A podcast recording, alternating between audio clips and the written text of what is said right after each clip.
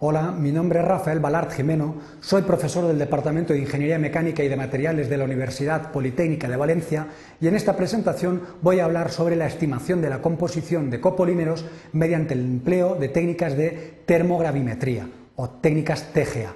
A lo largo de esta presentación realizaremos una introducción sobre la utilidad de la técnica en la estimación de composición de copolímeros, seguidamente plantearemos el problema, eh, a continuación realizaremos la resolución y finalmente pues, eh, realizaremos una serie de consideraciones en base a los resultados obtenidos en esta presentación.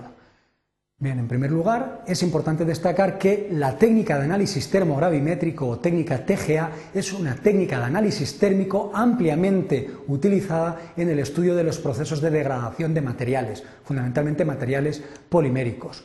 Eh, por otro lado, es importante resaltar que las propiedades de los copolímeros o mezclas químicas de materiales poliméricos están muy fuertemente ligadas a la composición, básicamente la proporción relativa de los distintos comonómeros. Eh, por otro lado, mm, habitualmente los procesos de degradación en materiales poliméricos, en mezclas, en copolímeros, se encuentran solapados, se producen en un estrecho rango de temperaturas, con lo cual es bastante difícil separar los procesos asociados a cada uno de los componentes de una mezcla o de un copolímero. No obstante, hay algunos polímeros o algunos copolímeros cuyos componentes presentan eh, procesos de degradación suficientemente separados como para poder separarlos. En este caso, la técnica de termogravimetría, aparte de ser útil para estudiar los diferentes procesos de degradación, es útil para cuantificar la cantidad presente de cada uno de los componentes en el copolímero. El planteamiento del problema es el siguiente. El gráfico siguiente muestra un termograma, una curva TGA de un copolímero de etileno acetato de vinilo, EVA. Eh, el programa térmico que se ha empleado va desde 50 hasta 600 grados, a 10 grados centígrados por minuto, y en estas condiciones lo que nos pide es, a partir de la información que se muestra en el gráfico, determinar la cantidad de acetato de vinilo eh, que contiene el copolímero de EVA. Bien, pues a partir de la información disponible, curva calorimétrica, bueno, perdón, curva termogravimétrica y eh, la estructura del copolímero, vamos en primer lugar a interpretar la curva termogravimétrica. Apreciamos claramente una primera zona donde no hay pérdida de masa, con lo cual no, no se degrada el material en esta, en esta zona. Luego, en torno a 300 grados, apreciamos una pérdida de masa. Esto lo asociamos a un primer proceso de degradación que está directamente ligada con la pérdida de acético presente en, el componente de acetato de vinilo del copolímero, con las características que aparecen en el, gráfico. Un punto de inicio a, 300, a 336, un punto de final a 343 y una pérdida de masa en torno a 13,5%. También apreciamos un segundo proceso de degradación en torno a 450 grados. Este proceso de degradación está relacionado con la combustión del resto de cadenas de, hidrógeno y de carbono, de hidrocarburo. Y por último, observamos una cuarta zona en el diagrama donde no hay cambio de masa, no hay pérdida de masa y en consecuencia el material ya está completamente degradado y ya no, ya no puede experimentar nuevos procesos de degradación. Veamos el primer proceso, el primer proceso que está relacionado con la pérdida de ácido acético y que nos va a servir de base para el cálculo de la cantidad de mm, acetato de vinilo presente en la estructura. Bien, en este primer proceso se produce la degradación del componente de acetato de vinilo presente en el copolímero. Y esa degradación se produce a través de la reacción química que apreciamos en el gráfico. El componente de acetato de vinilo se descompone con formación de una estructura conjugada con dobles enlaces de carbono más ácido acético.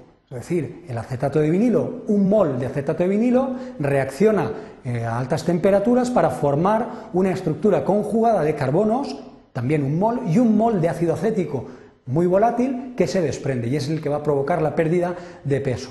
Teniendo en cuenta el peso de cada uno de los átomos que forman la estructura, carbono 12 gramos por mol, hidrógeno 1 gramo por mol eh, y oxígeno con 16 gramos por mol, es posible estimar el peso molecular de cada uno de los componentes que participan en esta reacción de degradación. Así pues, podemos establecer que 86 gramos por mol de acetato de vinilo forman 26 gramos por mol de la estructura conjugada y 60 gramos por mol de ácido acético. Estas relaciones en peso o en masa son las que son útiles para el cálculo de la cantidad, puesto que, entre otras cosas, el análisis termogravimétrico realiza variaciones o estudia las variaciones de masa. tal y como vemos en el análisis del proceso del, primer salto, 86 gramos por mol, como hemos definido anteriormente, de acetato de vinilo, provocan la formación de 60 gramos por mol de ácido acético. Como hemos apreciado en, en los resultados del análisis termogravimétrico, se desprende 13,5% en peso, que vamos a atribuirlo lógicamente a la pérdida de ácido acético. Pues esto implicará que una determinada un determinado porcentaje en peso y de acetato de vinilo provoca la formación de un 13,5% de pérdida de peso en forma de ácido acético. Resolviendo esta expresión, esta simple regla de tres, obtenemos que la cantidad o el porcentaje en peso de acetato de vinilo es de 19,35%. Con lo cual ya podemos establecer que la composición del copolímero de etileno y acetato de vinilo es de un 80,65% en peso de etileno y un 19,35% en acetato de vinilo.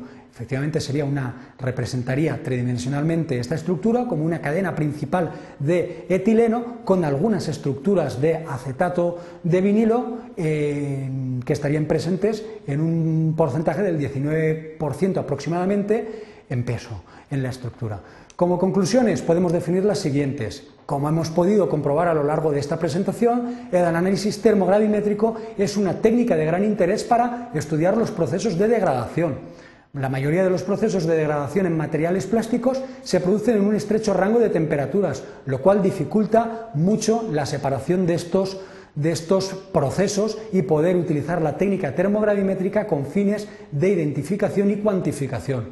No obstante, algunos componentes de materiales de poliméricos y algunos copolímeros efectivamente se degradan a temperaturas relativamente bajas con desprendimiento de volátiles y ello facilita enormemente la separación de los distintos procesos de degradación, con lo cual la técnica termogravimétrica puede ser útil en estos, en estos casos. Así pues, por ejemplo, en la determinación de copolímeros de EVA, etileno, acetato de vinilo, como hemos podido comprobar, los procesos de degradación del etileno y del acetato de vinilo están suficientemente separados y podemos utilizar utilizar la técnica de termogravimetría no solamente para estudiar la degradación, sino para cuantificar eh, dichos procesos y la cantidad de cada uno de los componentes. Muchas gracias por su atención.